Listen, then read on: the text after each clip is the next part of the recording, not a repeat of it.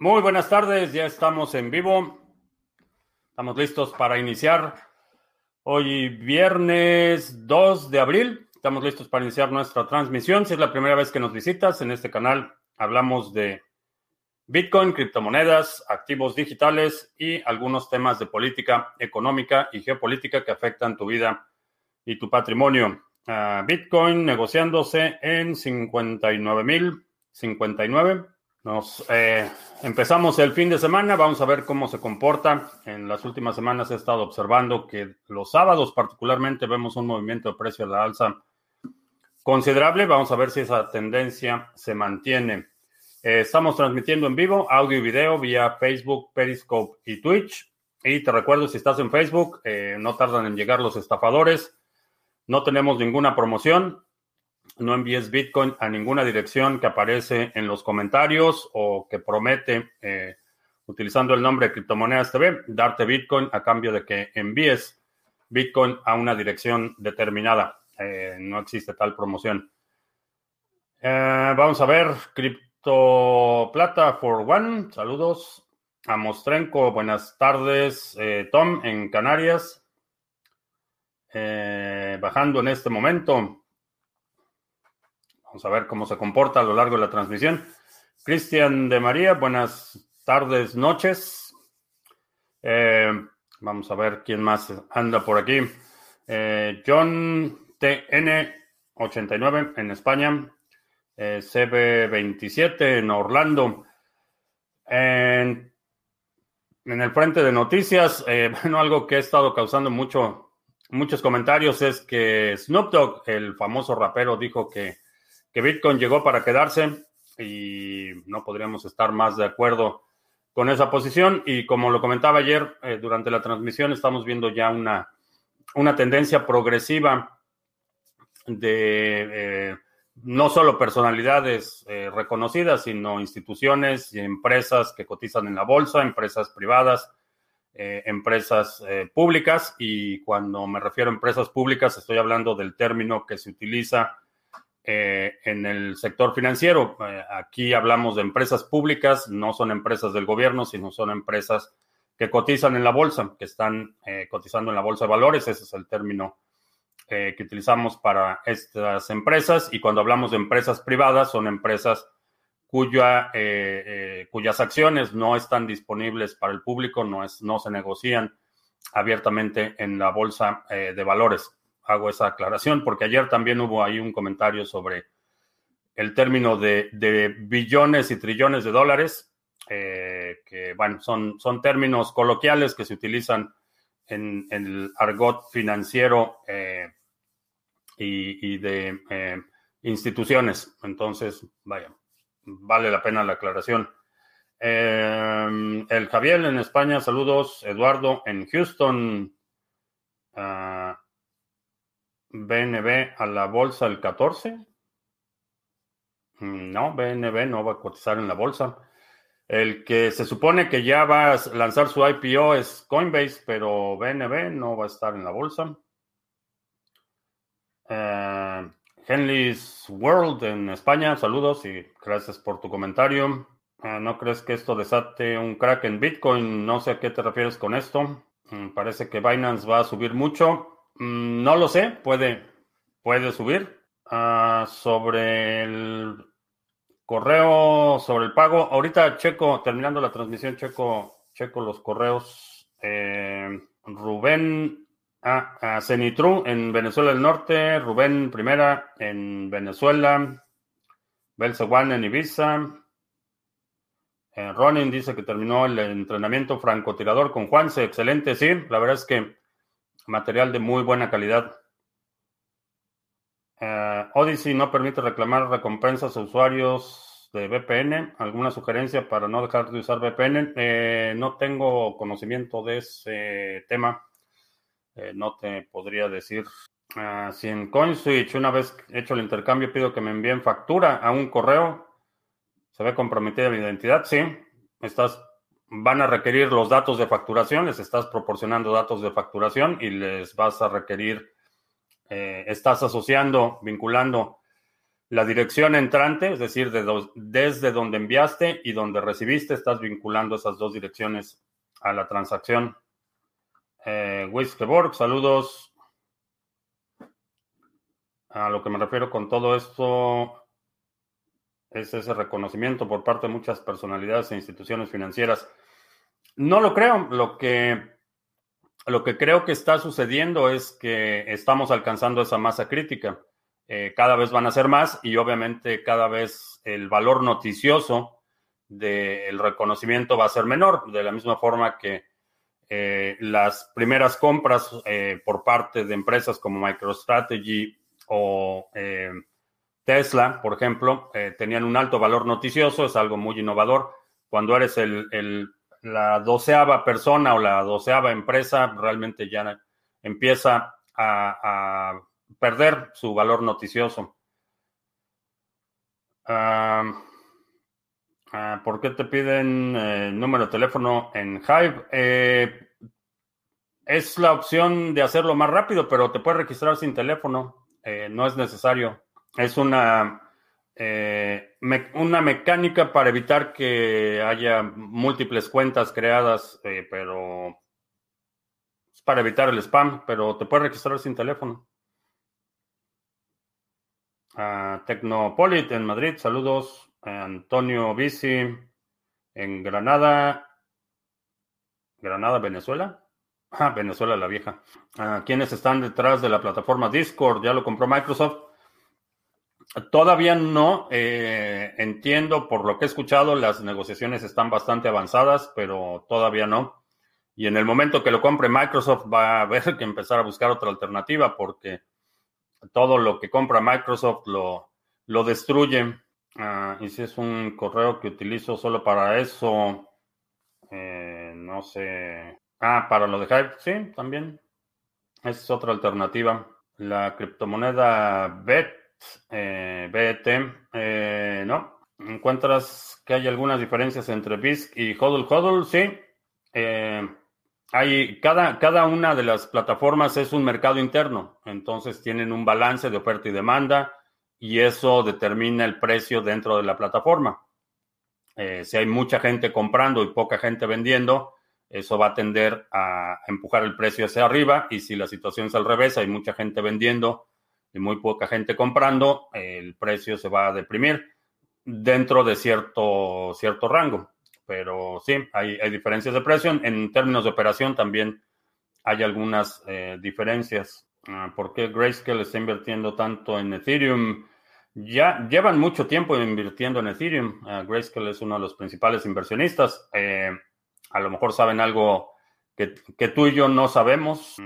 ¿Dónde se, legan de, ¿Dónde se delegan ONT en su cartera o wallet? Sí, lo puedes hacer en O Wallet. Cuando se usa una interfaz o cliente ligero conectado a un servidor de un tercero para administrar ah, las hardware wallets, debes saber que, que estas filtran la información importante como cuántos fondos tienes almacenados en tu hardware wallet. Eh, ¿Qué se debe hacer para que no se filtre esta información? Eh, no utilizar esos clientes ligeros. Eh, instala tu propio nodo, ten por lo menos un nodo y todas las carteras las conectas a ese nodo. Es la forma en la que controlas esa información. Ah, Robinson en Perú, saludos.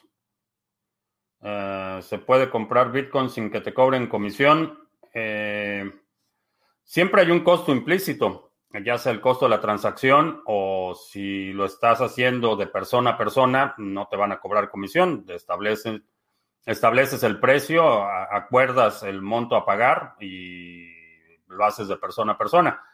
Si estás utilizando un intermediario, un servicio, eh, ese servicio cobra y, la comisión puede variar. He visto comisiones desde el 2% hasta el 10%, dependiendo del operador y de otros factores, pero eh, la forma en la que puedes obtener Bitcoin con la mayor ventaja es cuando lo recibes como pago por algún servicio eh, o de persona a persona. Esa es la otra alternativa. Eh, la, quizá la última es minando. Si vas a minar, puedes obtener Bitcoin sin necesidad de pagar comisiones.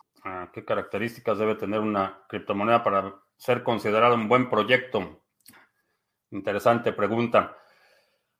Eh, el término buen proyecto es, eh, no es un estándar universal. Eh, hay mucha gente que invierte en proyectos que a mí no me interesan, no me interesa invertir. Para mí, un buen proyecto debe ser descentralizado, debe ser de código abierto y de participación no permisionada si no cumple con uno de esos tres eh, fundamentos, eh, rara vez eh, participo en el proyecto. Para mí eso es lo importante y eso es lo que, lo que hace que sea un buen proyecto. ¿Por qué hace que sea un buen proyecto? Porque yo estoy buscando oportunidades de inversión en proyectos que tengan potencial de apreciación en el largo plazo. Y lo que he observado es que esos tres atributos son conducentes a al desarrollo de una plataforma sólida. Cuando tienes barreras de entrada, cuando tienes, eh, por ejemplo, redes federadas o entidades que controlan eh, accesos o que tienen que o que emiten licencias de uso de software y todo eso, empiezas a, agregar puntos de control que en mi opinión eh, son regresivos. Es, es tratar de modernizar o reformar sistemas que en mi opinión son inoperantes que son caducos. Entonces, eso es lo que yo busco en los proyectos y cuando estoy revisando un white paper, esos son los primeros tres puntos que evalúo. A menos que haya algo más que pudiera ser algo innovador o que pueda ofrecer algo como ventaja, eh, si no cumplen con esos tres, generalmente no participo. Entonces, en ese caso tenemos, por ejemplo, TESA, que me han estado preguntando en los últimos días es un proyecto que no es, eh, no es de participación no permisionada. Eh, es una red federada, hay un grupo de empresas que controlan el consenso, entonces para mí no es un buen proyecto. Ahora, ¿puedes ganar dinero? A lo mejor sí, hay muchos proyectos que están altamente centralizados, como BNB, en el que sí, sí puedes ganar dinero, pero, pero no me interesan como proyectos de inversión a largo plazo. Ayer estaba viendo una encuesta y obviamente hay que tomarlo con, con reserva, es una encuesta informal eh, por el, la, metodología utilizada. Eh, se asume que hay cierta, eh, ah, cierta, ah, siempre se me olvida la palabra, vayas, cierto sesgo cognitivo, pero alrededor del 80% de los usuarios que respondieron a, la pregunta de que si BNB sobreviviría sin Binance, el 80% dijo que no. Entonces, es un proyecto altamente centralizado, altamente controlado y no realmente no me interesa participar en ese proyecto. Para mí no es un buen proyecto. Para ti, a lo mejor tus prioridades son otras o tienes otro criterio y para ti puede ser un buen proyecto. Para mí eh, no lo es y esos son los atributos que busco en los proyectos en los que estoy invirtiendo. ¿Para cuándo? Red de aliados, que si sé para cuándo bajan las comisiones de transferencias de Ethereum, están muy caras. Eh, no lo sé y, nadie, nadie lo puede saber. Eh, hay un hard fork para, me parece que es junio, que se supone que va a resolver los problemas de escalación, pero honestamente no, no veo para cuándo se resuelva. Ah, en este momento, he, probado Spectre, Wallet, eh, no. Eh, entre Coldcard y Ledger solo para Bitcoin, ¿cuál creo, creo que sea mejor? Eh, Coldcard, creo que reduces la, la, superficie de ataque cuando utilizas una Coldcard, porque el hecho de que el dispositivo tenga capacidad para hacer más funciones implica una mayor superficie de ataque. Entonces, cuando tienes un dispositivo que hace una sola cosa, es más fácil asegurarlo. Una premisa eh, de, seguridad que, un principio de seguridad que se aplica en todo. es una de las razones porque las por la que las bóvedas de los bancos solo tienen una puerta. Eh, es más fácil controlar una sola puerta que si tienes muchas puertas abiertas. Y en este caso, eh, Coldcard sería como una bóveda que tiene una sola puerta y eh, Layer sería como una bóveda pero que tiene dos o más puertas. Básicamente Ese es el, principio eh, de seguridad. Si vas a tener solo Bitcoin, mi recomendación sería una cold card. a Technopolit, que busca ayuda para poder instalar el HTTPS en mi nodo Umbrel para poder usar BTC Pay Server, al igual que un DNS propio. Eh, chequen en Telegram. En Telegram hay muchas discusiones, hay mucha gente instalando nodos de Umbrel. A lo mejor ahí puedes encontrar ayuda en nuestro grupo de Telegram. Ah, si se hace un conjoin con Bitcoin, se puede recibir de vuelta el Bitcoin que participaron en actividades ilícitas y estos Bitcoins pueden ser identificados posteriormente por alguien. Eh, me parece que ya habíamos respondido a esta pregunta ayer. Eh, ¿Es posible? Sí, sí es posible. Eh, pueden ser identificados posteriormente por alguien. Sí, pueden ser identificados por alguien. Ese alguien puede ser un exchange, por ejemplo, puede ser una empresa como BlockFi que no acepta bitcoins que vengan de CoinJoins. Eh, puede ser un cuando haces una transacción para hacer un pago, es posible, sí, sí es posible. Ahora, desde el punto de vista de legitimidad, es una transacción legítima. Tú estás recibiendo eh, ese Bitcoin en un intercambio legítimo. Eh, creo que la eh, lo, que lo que procede o lo que debemos promover y, adoptar es evitar los servicios centralizados que pueden ser un, cuello de botella. creo que esa, sería la alternativa. Ah, para poder tener flujo efectivo es mejor OK Cash o Ontology. Eh, no he visto el retorno de Ontology todavía. Eh, todavía no tengo datos suficientes, pero el de OK Cash me parece que todavía a lo largo de este año va a ser del 22%, bastante, bastante generoso. Los saldos y transacciones de la Wallet Ledger Nano se pueden revisar solo con el Ledger Live o se pueden revisar con alguna otra aplicación. Con el Ledger Nano, eh, si depende de qué cartera estés utilizando, por ejemplo, en el si estás utilizando el Ledger Nano con una cartera como Yoroi, eh, en Yoroi puedes ver todo. Eh, solo necesitas conectar el Ledger Nano cuando vas a firmar una transacción, cuando vas a originar la transacción, pero de lectura lo puedes leer en cualquier interfase. Depende de qué moneda específicamente estamos hablando. Mm, Cardano sí puede llegar a ser más descentralizado que Bitcoin. Eh, Creo que sí, eh, creo que sí puede ser más descentralizado que Bitcoin, pero la descentralización por sí misma no tiene ningún valor. Eh, la descentralización es un vehículo que te permite obtener o, lograr el mayor nivel de resistencia a censura posible, eso es realmente lo importante. La descentralización por sí misma no tiene ningún significado, no tiene ningún valor es importante porque es la, descentralización la que permite que algo sea resistente a censura. Eso es realmente el, valor importante. Eh, dependiendo de cómo midas eh, esa descentralización en términos de, eh, por ejemplo, participación no permisionada, en términos de números de nodos, en términos de clientes, desarrollo de software, infraestructura, rampas de entrada, etcétera.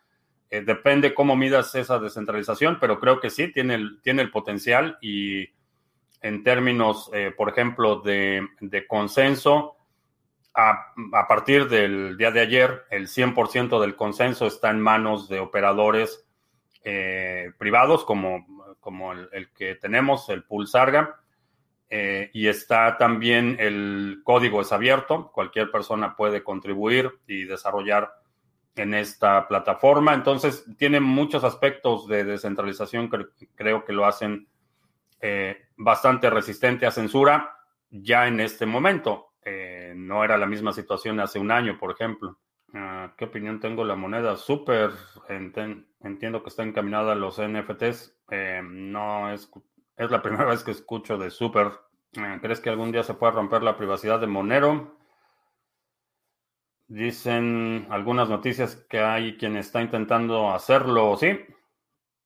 Eh, sí, hay gente que está intentando hacerlo, eh, hay gente que se dedica a, buscar vulnerabilidades en sistemas computacionales y Que si la van a poder romper algún día, no lo sé. Eh, creo que no, eh, porque no es una situación estática. Monero sigue teniendo desarrollo, eh, siguen haciendo implementaciones y creo que en la medida en la que ese desarrollo se mantenga activo, en el momento que se descubra alguna vulnerabilidad, por ejemplo, en, el algoritmo de encripción, será necesario hacer un upgrade.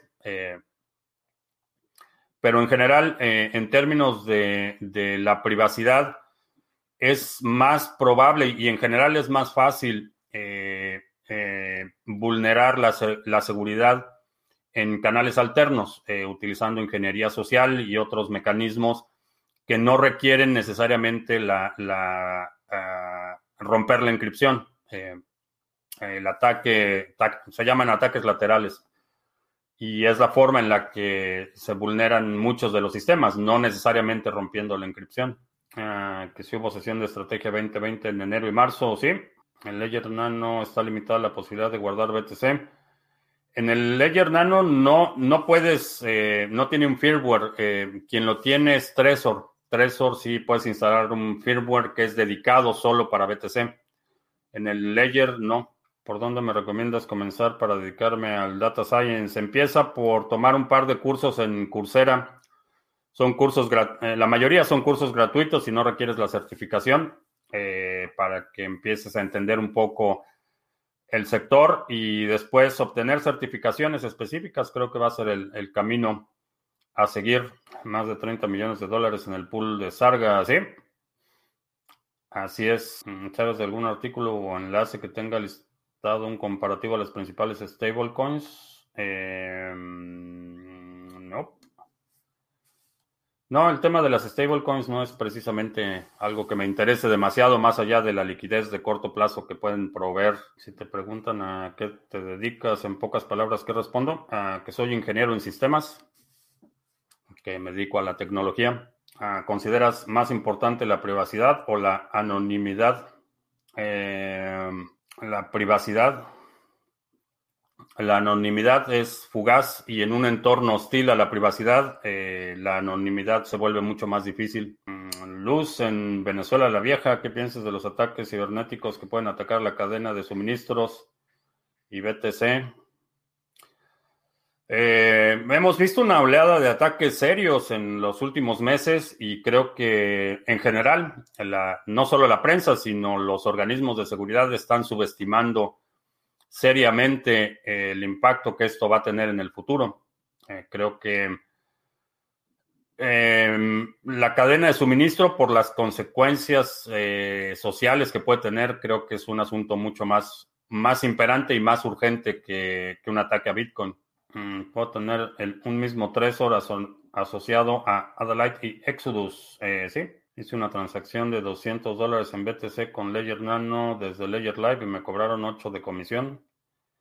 Ah, no sé si fue transacción de, de Bitcoin a Bitcoin o cómo estuvo esa transacción, pero el Ledger no es el que te cobra la comisión. Cuando haces una transacción en Bitcoin, eh, lo que estás pagando es al minero para que mine esa transacción. Eso no lo cobra el Ledger. Ninguna cartera te cobra comisiones por transacción.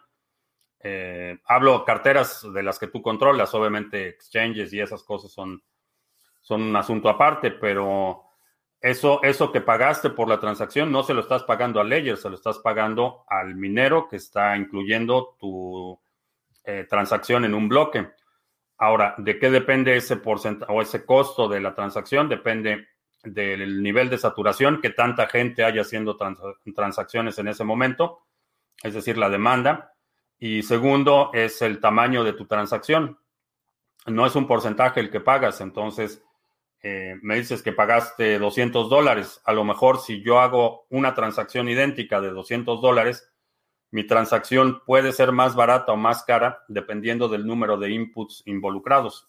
Entonces, el cálculo de las comisiones no es un porcentaje de lo que transfieres eh, y fluctúa en función de la demanda que hay en ese momento por espacio en los bloques. Es, como se determina, pero no es el ledger el que te lo está cobrando, que es el blockchain cuántico. No tengo idea de qué sea, pero suena como un término de marketing para sacarte dinero. Ah, ¿Qué hay de nuevo con el Bitcoin? Todos los días hay algo nuevo con Bitcoin. Ah, ¿Podrías explicar cuál es el sentido de la generación de distintas direcciones públicas en Yoroi? No tengo a entender cuál es la ventaja de privacidad que esto da. Básicamente es una buena práctica ah, generar una nueva dirección cada vez que recibes un pago. Es para que no estén todas las transacciones vinculadas a todo el tiempo. Entonces, eh, esa es la razón. Ah, ¿Qué es preferible hacer conjoin o Monero Swap? Eh, en cualquiera de las dos estás corriendo el riesgo de que en ese swap recibas eh, inputs que estén marcados como de dudosa procedencia. Si esa es tu preocupación, es una constante en, las dos, en los dos escenarios. dependiendo de cuál sea tu propósito y cuánto estés dispuesto a pagar, porque si lo haces un swap tienes que cambiar de Bitcoin a Monero y después de Monero otra vez a Bitcoin y muy probablemente el costo transaccional en ese escenario sea mayor que si haces un conjoin, por ejemplo. El firmware es para evitar el phishing. El firmware eh, eh, es el software que controla directamente un chip. Eso, eso, es lo que es un firmware. Mm, ¿Cuándo es más económica la transacción? Hay una página que puedes consultar eh, que se llama Bitcoin Fees. La voy a poner en la pantalla. Se llama Bitcoin Fees. Eh, lo puedes encontrar aquí en bitcoinfees.earn.com. Y aquí te dice en, en este momento eh, cuál es la, el nivel de saturación, cuántos satoshis por byte están costando las transacciones y dependiendo del rango que estás pagando, más o menos en qué tiempo se confirmaría tu transacción. Eh, es una, un buen recurso y lo puedes checar antes de hacer una transacción. Aquí lo puedes checar y ver si es una transacción urgente, pagas un poco más y tu transacción se confirma más rápido. Si es algo que, por ejemplo, vas a mandar a tu almacenamiento en frío o es algo que no, no urge que se confirme la transacción, puedes pagar menos y se va a tardar más. Ah, no tiene respuesta sobre los seminarios.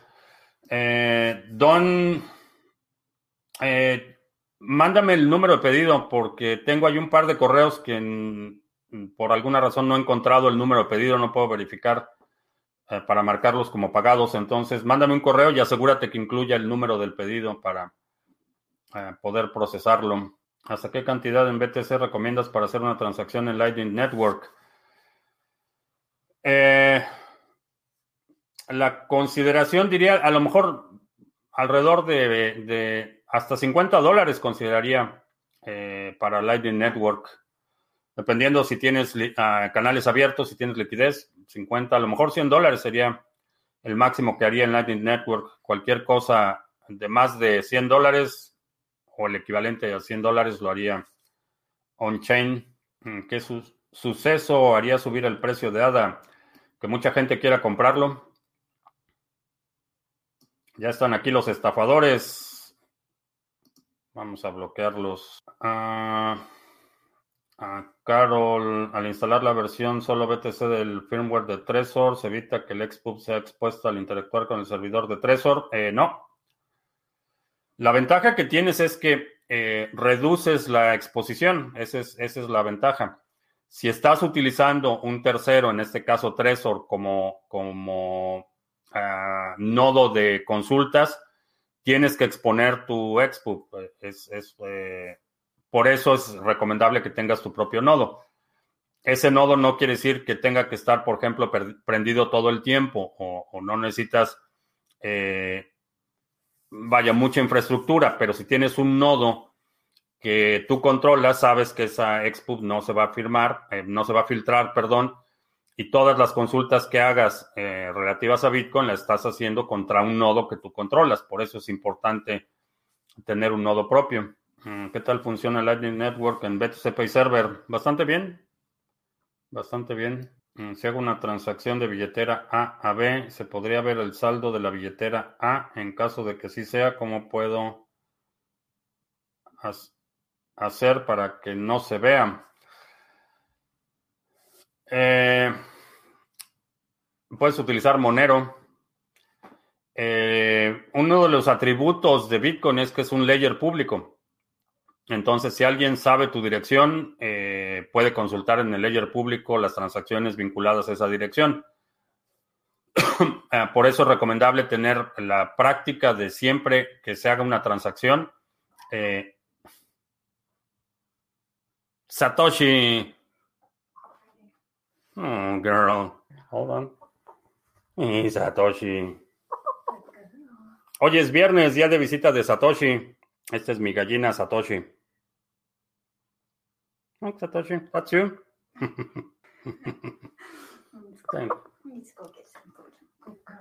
Thanks. Eh, ¿En qué estábamos? Ah, sí, sobre las direcciones.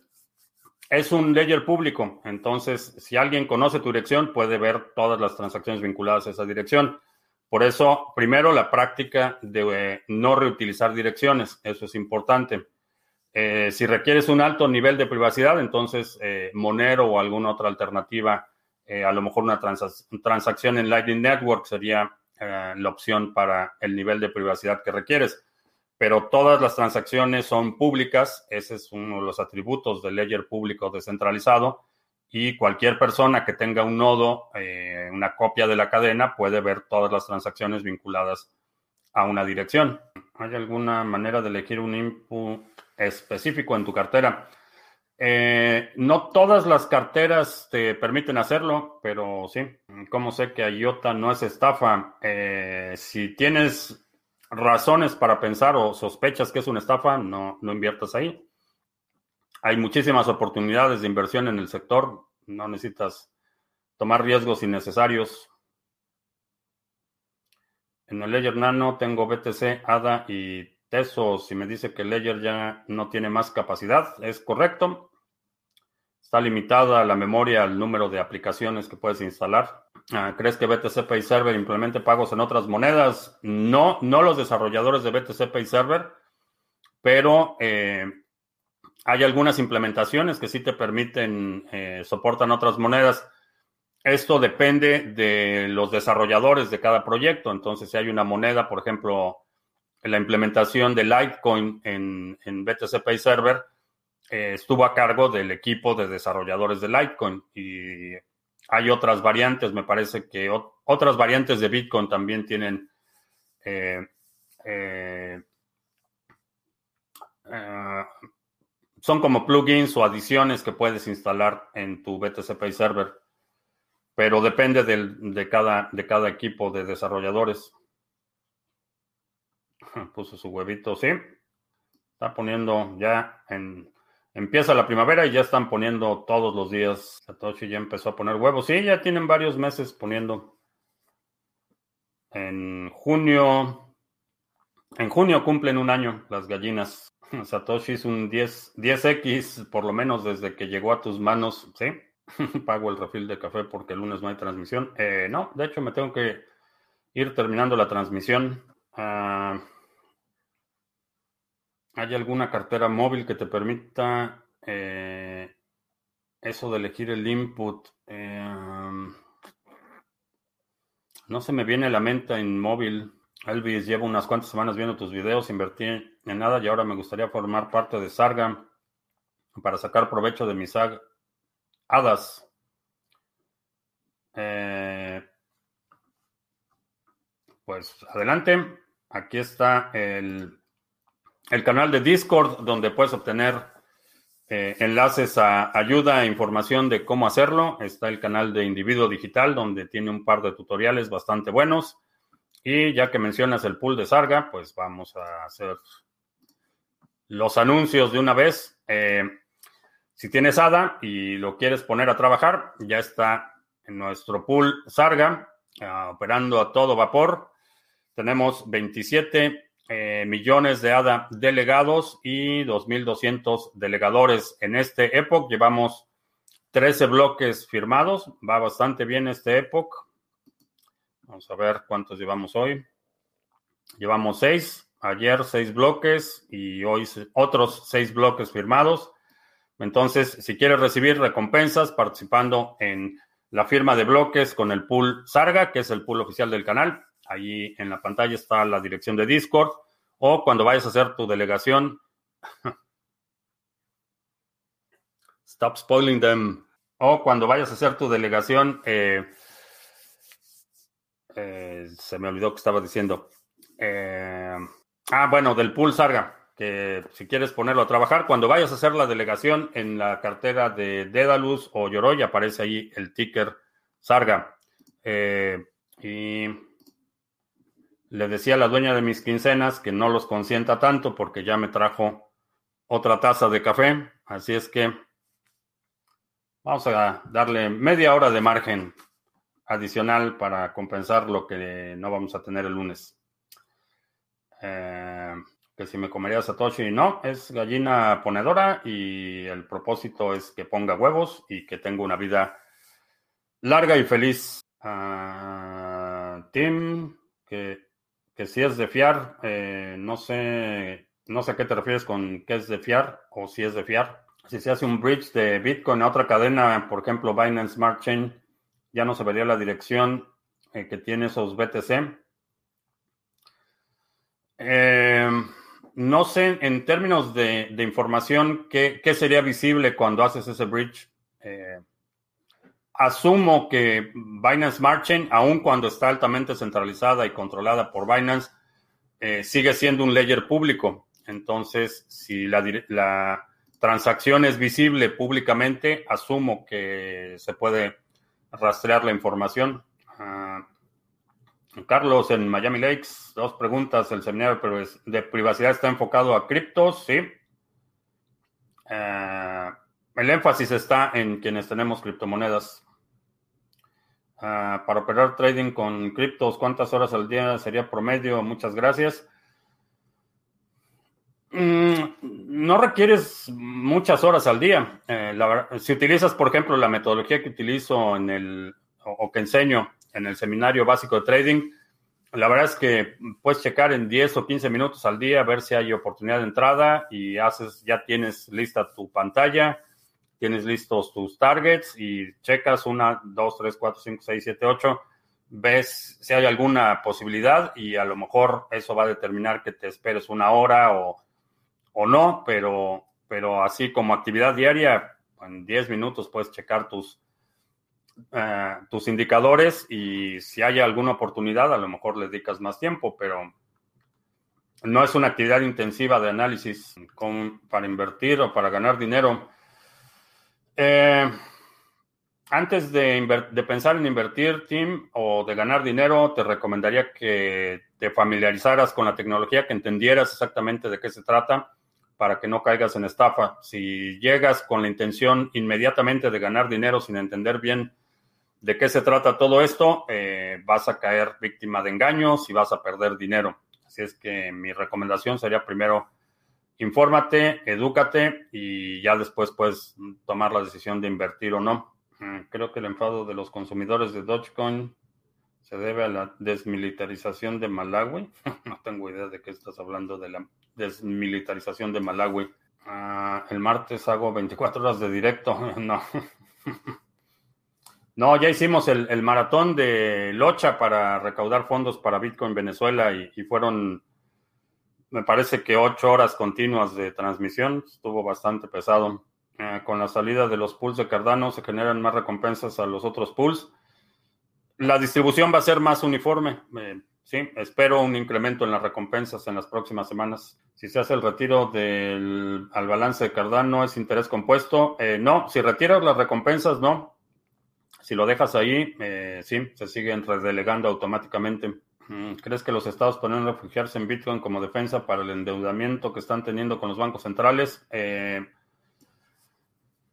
no, eh, no con los bancos centrales. En la mayoría de los países, los bancos centrales son entidades eh, nacionales controladas por el gobierno, directa o indirectamente.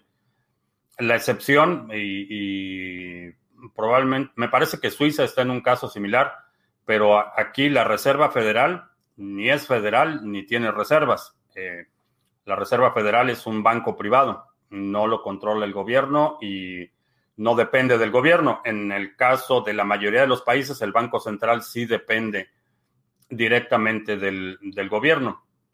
no solo a nivel presupuestal, sino jurídicamente las acciones del Banco Central están supeditadas generalmente al Ejecutivo. Entonces, eh, creo que más que para, ah, para evitar el endeudamiento, que es básicamente una, una actividad inherente a, la expansión del Estado, lo que van a hacer es, como Irán, utilizar Bitcoin para evitar sanciones internacionales.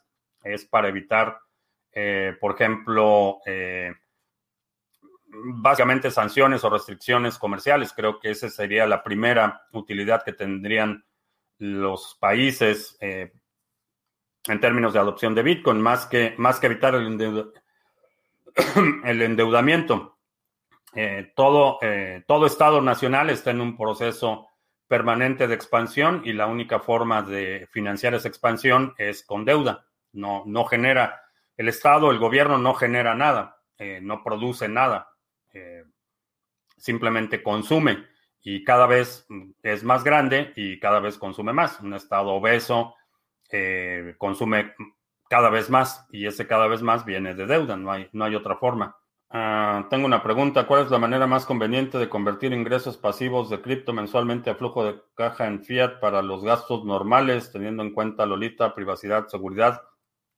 Lo puedes utilizar eh, lo ideal es que, eh, por ejemplo, una vez al mes pases lo que tus gastos del mes, una vez al mes lo pasas en una sola transacción y ya, te olvidas y ese es tu ingreso. Y, desde el punto de vista fiscal, como únicamente estás ingresando lo que gastas, realmente no tienes un, remanente considerable. Eh, no vas a tener muchos problemas. En muchos casos puedes inclusive es, eh, entrar en la tasa mínima de, eh, tributación. Si lo haces así, entonces haz tu presupuesto, una vez al mes transfieres lo que necesitas y te olvidas. Mm, ¿Para cuando salga dos? Estamos eh, observando el nivel de, de saturación de los pools. En cuanto el nivel de saturación llegue al punto en el que sea necesario el segundo pool, lo lanzamos. Ya está listo el segundo pool. solo es cuestión de prenderle el switch y registrarlo y ya, ya, estaría disponible.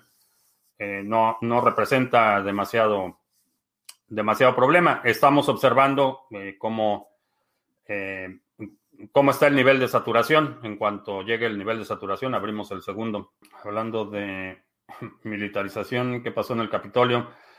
parece, digo, parece, Inicialmente parece que alguien tuvo una emergencia médica y estrelló un vehículo contra una de las barreras de, eh, seguridad que están rodeando el Capitolio. Eh, esa es la versión inicial. Eh, obviamente los, los, los guardias respondieron con disparos cuando el coche no se detenía, pero parece ser que es una emergencia, era una emergencia médica. No, no estoy actualizado con mm, la situación, pero parece inicialmente, esas son las versiones iniciales, que parece que fue una emergencia médica, eh, que no pudieron detener el coche y, le dispararon. He solicitado el borrado de mis datos personales en algunos exchanges y me dicen que deben conservar mis datos durante seis años por la ley de evasión fiscal y lavado de dinero y de financiación de grupos terroristas. Eh, solo hice movimientos de cantidades ridículas. ¿Se puede hacer algo? No. Ledger, Coldcard y Jade no exponen la XBoob. Eh, no si no si lo conectas a tu propio nodo. Eh, si en el Ledger, por ejemplo, utilizas el Ledger Live, sí, vas a exponer tu, tu XPub en la, en la Jade. Si la conectas a, a un servicio centralizado, estás exponiendo el XPub. en las gráficas, BTC está perdiendo dominancia contra los altcoins, ¿sí? En las recompensas de Sarga han de esperar el mismo tiempo de maduración.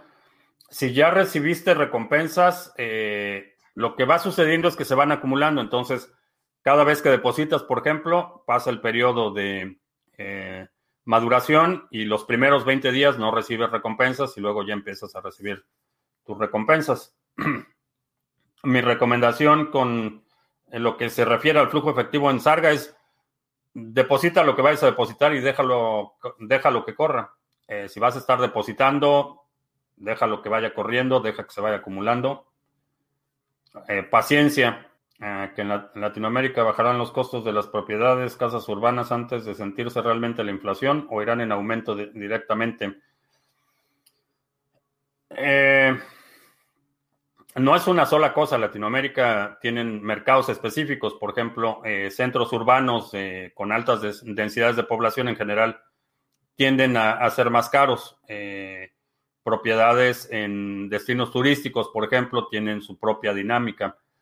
Lo que creo que va a suceder es que vamos a empezar a ver una tendencia generalizada en muchos países en los que las propiedades se van a empezar a cotizar cada vez más en dólares. Vas a ver que hoy en día, por ejemplo, un departamento en, un destino turístico o en una zona metropolitana de alto nivel, eh, generalmente están cotizados en dólares.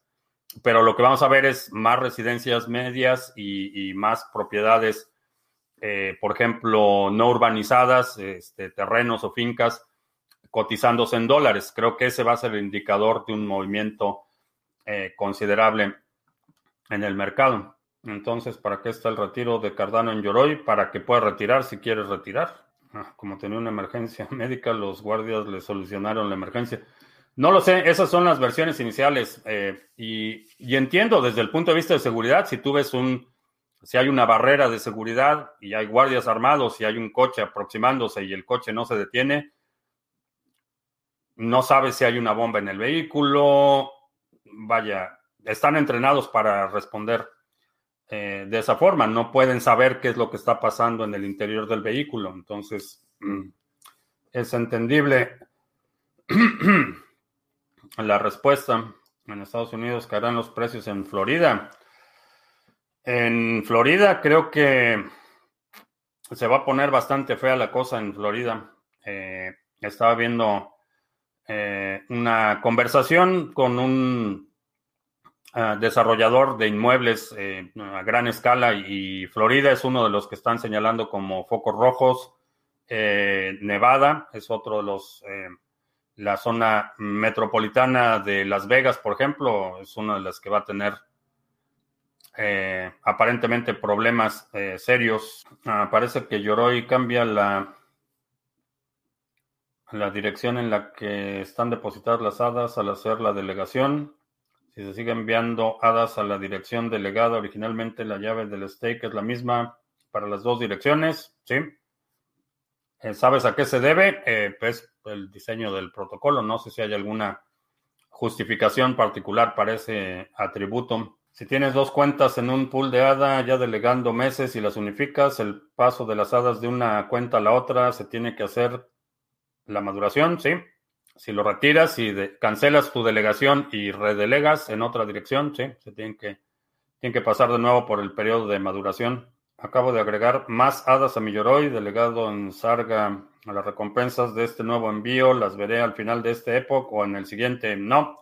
De este depósito, el último depósito que hiciste, se van a tardar igual 20 días. el pobre ruso opositor lo torturan, no dejándolo dormir. Los médicos que lo atendieron murieron misteriosamente. Ningún país puede hacer nada. Eh, aparentemente no o, no, o no pueden o no quieren. Eh, esa es la, triste realidad del poder político. Eh, ah, cuando dices que se va a poner feo en Florida, ¿es por los precios o por qué? sí, se va a desplomar el mercado. Florida va a ser uno de los lugares que a los que les pegue más fuerte. Eh, estaba en, la, en esta charla, conversación, estaba hablando de los niveles de, exposición y, apalancamiento de muchos de los desarrolladores inmobiliarios en Florida. Y el problema es que están sobreexpuestos, están eh, enfrentando una situación en la que en este momento llevan eh, los desarrolladores, y estoy hablando de desarrolladores de vivienda a gran escala. Eh, muchos de ellos están eh, muy con, serios problemas porque la gente no está pagando rentas, por ejemplo, llevan, tienen un déficit de varios meses de rentas que no han podido cobrar. Entonces eso está teniendo consecuencias serias en el flujo efectivo. lo combinas con el incremento exorbitante que han tenido materiales de construcción como la madera estructural, eh, acero.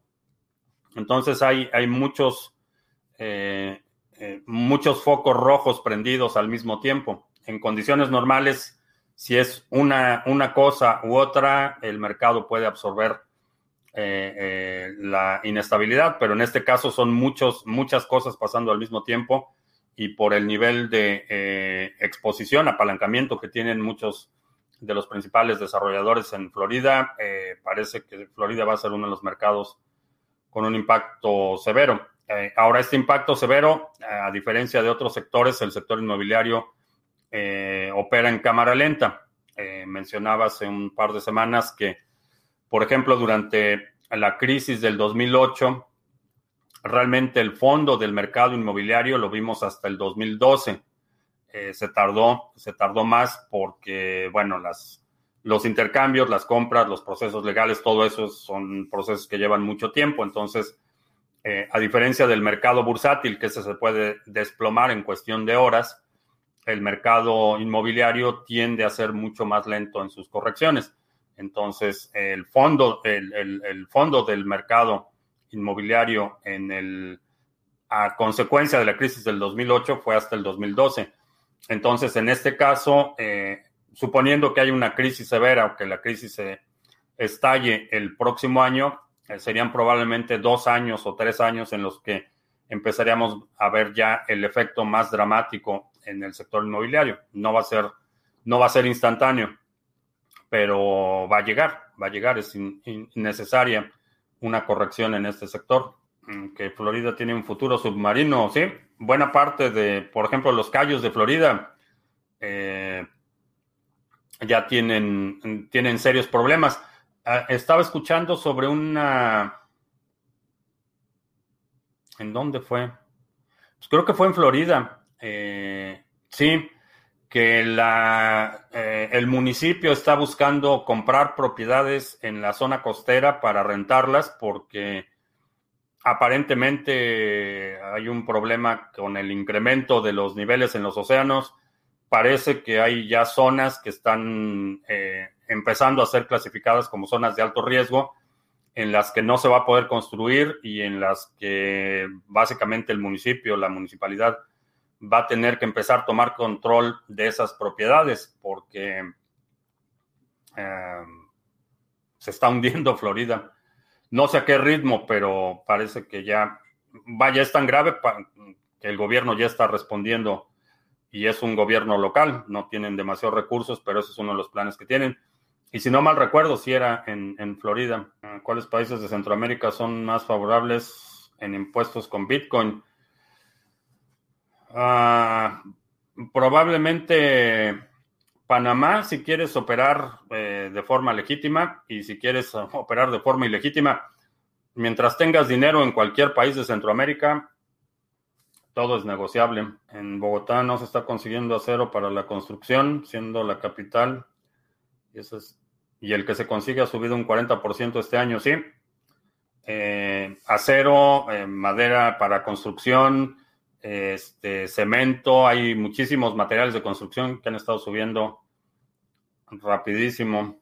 Eh, ¿Qué truco se puede utilizar un usuario avanzado para protegerse del fingerprint? Es una combinación. Eh, lo puedes resetear en cada sesión. El mundo se está pudriendo poco a poco. Ya la gente no se toma en serio el calentamiento global y el gobierno, especialmente el CACAS, prácticamente luchan contra energías renovables. Ah, definitivamente es un problema. El problema de las emisiones contaminantes y todo eso definitivamente es un problema y creo que es bastante absurdo negar la realidad, eh, negar las consecuencias de la actividad humana o el impacto que tiene la actividad humana es, es eh, raya en, la estupidez. Eh, sin embargo, creo que hay razones para pensar que se están generando los incentivos necesarios para que innovemos en muchos, en muchos frentes, en el frente de eh, no solo dispositivos y máquinas más eficientes, sino también en términos de eh, conservación, de preservación y, generación de energía. Pero eh, vaya, no podemos detener el progreso, esa es una, una realidad. Y en la medida que ese progreso sea provea los incentivos necesarios para que la gente desarrolle nuevas soluciones, creo que es, va a ser un positivo neto.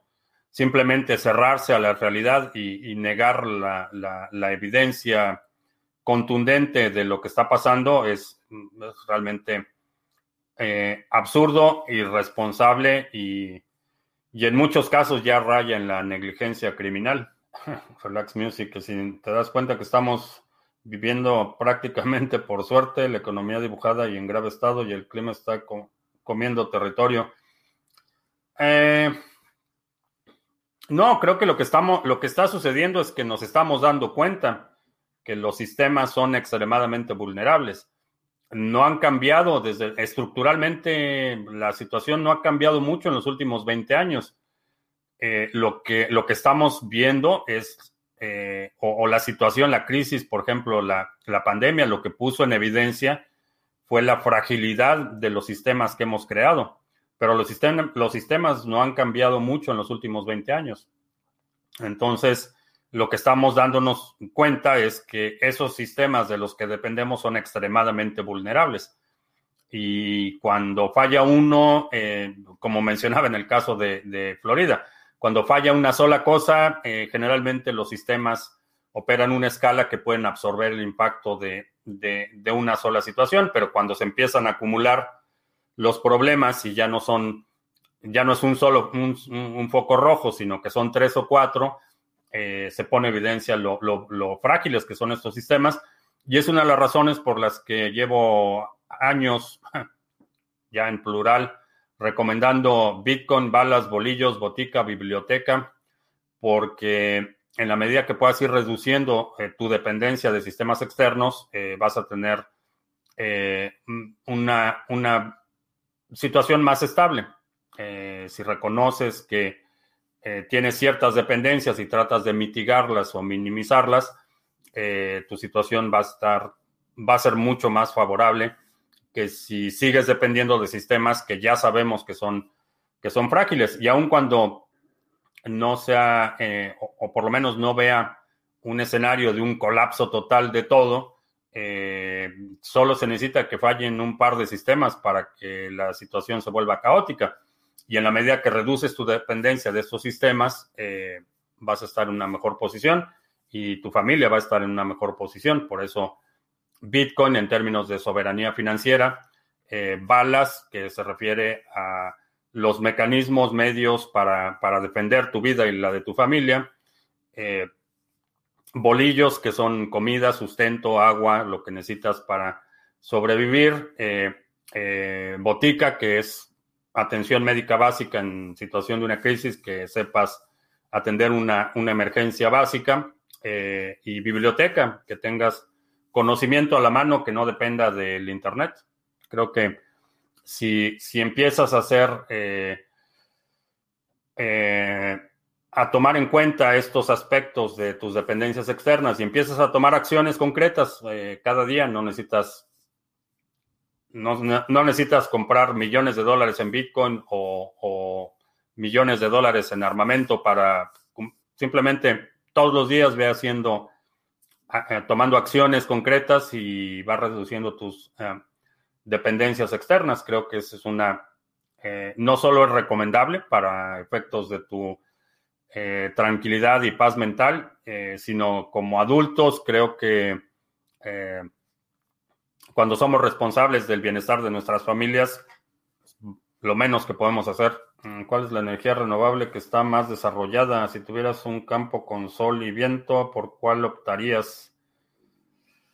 Eh, creo que la que está más desarrollada es la hidroeléctrica. Creo que esa es la que, la que tiene, en términos de, eh, de avances tecnológicos, creo que la hidroeléctrica es de las que tiene más, más desarrollo. Y a diferencia de la energía solar o la eólica, la eh, hidroeléctrica se puede operar a, cualquier escala. Realmente puedes tener una, una, mini turbina de este tamaño y generar suficiente energía para cargar tu teléfono o puedes operar una hidroeléctrica completa. Eh, creo que tiene ventajas considerables. Eh, En el caso de que no hubiera acceso a una corriente de agua que me permitiera generar eh, hidroeléctrica, probablemente eólica, la solar en general es un poco más, tiene mayores dependencias electrónicas que la eólica es más mecánica. Creo que esa sería una, una buena alternativa. A Mostrenco dice que sí ha cambiado Vivo en una playa y casi todas se están derrumbando por el avance del mar. Eh, sí, tanto pregonar las ve y ahí lo llamaste a Biden. No mencioné a Biden, dije Bitcoin, balas, bolillos, botica y biblioteca. ¿Mm? no, not B2K. y BTK, dice la dueña de mis quincenas. Pero no, puedo, puedo sobrevivir sin BTK, definitivamente. Anoche me di cuenta de que una de las cuentas que están intentando estafar aquí están compartiendo las fotos de los perfiles de los que vemos la transmisión a través de Facebook. Ya reporté la cuenta, no hay mucho más que se pueda hacer. Eh, sí. Ah, que fue un chiste malo que por pregonarlas tantas veces se sumó Biden. Nos oyese. La, gerontocracia en pleno. Ya nos oyese, debería estar en su casa cuidando a sus bisnietos. Ay, se me olvidó hacer los anuncios de las otras cosas, nada más mencioné los pools. Vamos a hacer rápido la segunda parte de anuncios, que es el exchange de criptomonedas TV. Si tienes criptomonedas, si quieres hacer intercambios cripto a cripto eh, con comisiones bastante competitivas y de forma anónima, ahí está el exchange de criptomonedas TV. Eh, lo puedes utilizar eh, sin necesidad de registrarte o proporcionar ningún dato personal cuando es cripto a cripto. En, alguna, en algunos países te permite utilizar tarjetas de crédito o débito. Eh, si seleccionas esa opción, obviamente no va a ser privada, no va a ser anónima, pero puedes aprovechar movimientos de corto plazo o hacer compras programadas. Y también ya está abierto el registro para el programa anual de la Estrategia 2021. El objetivo es darte alternativas de planes de acción para obtener un Bitcoin en 12 meses. Esa es una meta, no es una promesa. Es la meta, es obtener un Bitcoin en 12 meses. Y la primera sesión es el sábado 3, 10, eh, perdón, sábado 10 de abril a las 11.30 de la mañana. En la primera sesión vamos a discutir las perspectivas del mercado para este año.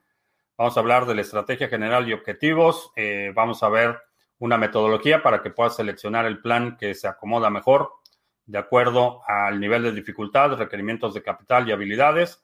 Te voy a dar las guías para que hagas tu plan personal y tenemos preguntas y respuestas en esta primera sesión. Y después tenemos una sesión mensual de seguimiento. Vas a tener acceso a las 12 sesiones en vivo, a las grabaciones, a las sesiones de trabajo y seguimientos y al grupo de trabajo dedicado en Discord. Este año el grupo de la Estrategia 2021 va a ser limitado el registro únicamente en el mes de abril y va a haber otro periodo de registro en noviembre. El propósito de hacerlo así este año, en lugar de permitir registros en cualquier momento, es que eh, los grupos puedan trabajar a un ritmo más, más parejo. Y por eso el registro para este programa anual está abierto únicamente durante el mes de abril hasta antes de la sesión, es decir, el 9 de abril tiene un descuento de eh, 149 eh, dólares es el precio del registro por el programa anual. Sale a menos de 15 dólares por sesión o algo así. Sí, menos de 15 dólares. Y eh, después del 9 de abril va a costar 199 por todo el año. Así es que ya te puedes registrar. Y esos son los anuncios que tengo para hoy. También ah, aprovecho para recordarte, el lunes tengo que salir y no va a haber transmisión el lunes, regresamos el martes en nuestro horario normal, que es BTK. Ah, baby, how do you describe BTK? Es una banda de K-pop, pop coreano. Vamos, tranquilo, tranquilo con los gerontes. Algunos tenemos energía y alma de 30. No lo dudo, pero honestamente, eh, no hay una no hay una instancia en la que se pueda justificar que las decisiones de las vidas de millones de personas estén en manos de gente que, que no entiende lo que está legislando. Ese es un problema real y es un problema serio. Eh, vemos, por ejemplo, el promedio de edad en el Congreso de los Estados Unidos está eh, rayando los 80 años. Hay algunos legisladores más jóvenes, pero en promedio, el promedio es, altísimo. Y tenemos en la última elección presidencial, es una, una carrera de, dinosaurios. Está, Biden tiene creo que 76 años y, y el agente naranja creo que 74 o algo así. Entonces, eh, honestamente, ya deberían estar en su casa con sus nietos en lugar de tratar de legislar y de, llevar las riendas de un país. Creo que ya deberían estar jubilados. Ah, it's BTS, no BTK, BTS. Ah, ya sabes quién se ve muy deteriorado, es casi una farsa. Ha sido un desastre, por más que ahora quieren celebrar su, sus 100 años de, no, los primeros 100 días del tercer año, que es totalmente una, una atrocidad que pretendan celebrar algo así. Eh, la presidencia le quedó grande. Ha sido un desastre desde el inicio y, espero que tenga por lo menos la, la, decencia de reconocer su fracaso y se retire terminando el, el sexenio y se dé cuenta que no, eh, el país no está para sostener sus ambiciones de eh, perpetuarse en el poder. Eh, que no descarto esa posibilidad. Creo que si de él, si de él depende, se va a reelegir. si logra someter al nuevo Congreso, como lo ha hecho con el Congreso actual, creo que se va a someter, se va a, reelegir. Ya está hablando de reformar la constitución. Eh, bueno, no reformar, crear una nueva constitución. Ya está en eso. Esa idea ya está en el discurso y es parte de la agenda bolivariana y es lo que hemos visto y es lo que hemos estado eh, comentando ya desde, desde que se eligió, prácticamente desde que ganó las elecciones. Esa es la agenda que están implementando y al pie de la letra han seguido la receta bolivariana y lo que sigue es una reforma constitucional o una nueva constitución que le dé el tipo de facultades que se dio Maduro, eh, perdón, que se dio Chávez y que le va a permitir reelegirse las veces que quiera y, tener un, régimen totalitario en Venezuela del Norte. Para allá van. Espero que tenga la, la, la decencia de reconocer su fracaso y retirarse y que él y sus los tribagos disfruten de sus millones. Ah, la superabuela Bitcoiner está por aquí. Saludos. Tiempo sin verte. Qué bueno que estás por acá. ¿Alguna clave o recomendación para no discutir mucho con la pareja cuando se convive 24/7? Ah, para que haya una discusión se requieren dos. Eso es lo que te puedo decir. Si uno decide no participar, no hay discusión algunos servicios que se pueden implementar utilizando, usando la copia de la cadena de Bitcoin. Servicios que se pueden implementar eh, utilizando la copia. Eh, digo, fuera de poder validar tu propio Bitcoin, esa es la idea fundamental detrás de operar tu propio nodo, que tú puedas validar tus propias transacciones. En el momento que les das servicios a terceros, te estás convirtiendo como Ledger o como Trezor que tienen un servidor y que todas las consultas que se hacen en ese servidor dejan un rastro. No le vería mucho, mucho sentido a utilizar algo así. Lo bueno ser argentino es el entrenamiento que tenemos para sobrevivir, sí. Eh, suena broma, pero la realidad es que hay, hay un... Eh, quienes crecimos en algún país en Latinoamérica hemos escuchado esto de crisis y adversidad desde pequeños. Entonces estamos mucho mejor preparados para eh, la adversidad, definitivamente. Están soñando los que creen que los comunistas renuncian. Si no, pregúntenos a los venezolanos y cubanos, ¿sí? Sí, esa, ha sido mi sospecha desde el inicio. Eh, desde que ganó las elecciones he estado denunciando, se, van a, se va a perpetuar en el poder. Me gustaría que no fuera así desearía que tuviera la, decencia de reconocer que su gobierno ha sido un fracaso y que se hiciera a un lado, pero, pero vaya, no es más que un, un deseo. La realidad me indica que no, que se va a perpetuar y que va a ser lo imposible por eh, mantenerse en el poder hasta que el servil Marcelo lo traicione y el servil Marcelo eh, se quede eh, al mando. Va a ser un matadero horrible cuando termine todo esto, pero, pero sí, todo, todo me indica que van por el cambio en la constitución y gobiernos vitalicios la aristocracia roja. Por eso USA no sería nada sin latinos. Eh, sí, definitivamente eh, los migrantes latinoamericanos han, contribuido enormemente al desarrollo del país.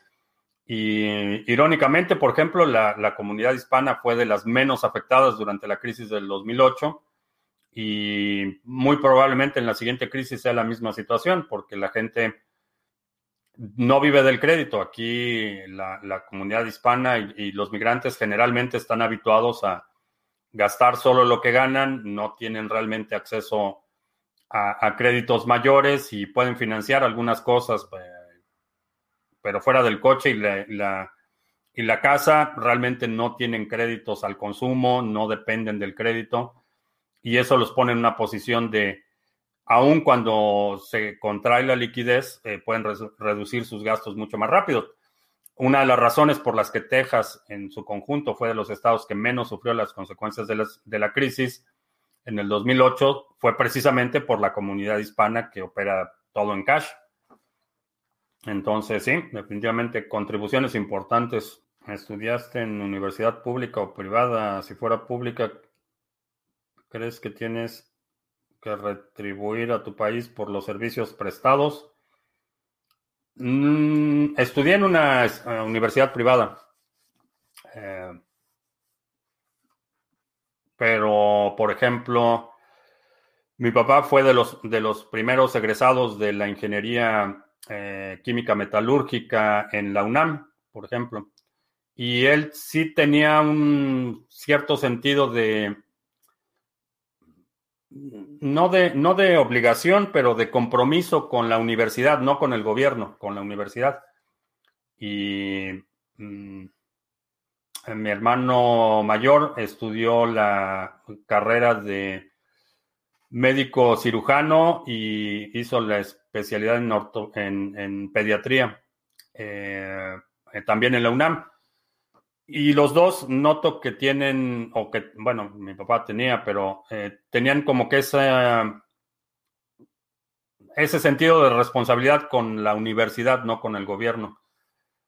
Pero a final de cuentas, eh, las universidades públicas eh, es dinero de los impuestos, no es una gracia del gobierno, no es, como mencionaba hace un momento, el gobierno no produce nada, el gobierno consume y la forma en la que puede proveer servicios como educación es por los recursos que absorbe de la, de la sociedad que produce. Entonces, eh, sí, debe haber, eh, eh, debe haber cierto, cierta responsabilidad o, solidaridad con tus congéneres, con tus, con los seres humanos en general pero eso de que le deba cierta gratitud al gobierno, no, porque el gobierno no, no lo hace como una gracia, está cobrando impuestos y, en muchos casos impuestos que rayan en la esclavitud para proveer esos servicios. Entonces no es ninguna gracia que el gobierno dé acceso a una universidad pública con dinero público. A final de cuentas es... Eh, Creo que la gratitud siempre es buena, pero no le debes gratitud especial al gobierno. ¿Estás asegurando que los estadounidenses van a sufrir mucho más por esta crisis? En general, sí. En general, sí. La, la digo, ve, cómo está en, el nivel de ingresos, por ejemplo, aún, eh, aún cuando nominalmente, por ejemplo, la gente eh, que no son migrantes, nativos, generalmente ganan más la realidad es que si ves los, los balances, eh, todos viven súper endeudados y, deben todo, deben no solo la, hipoteca y el coche, sino que deben los zapatos que usan y, deben, eh, ponen los servicios básicos en la tarjeta de crédito y deben la ropa que usan y deben todo. Entonces, su margen de operación es mínimo. Eh, las crisis les pegan más fuertes.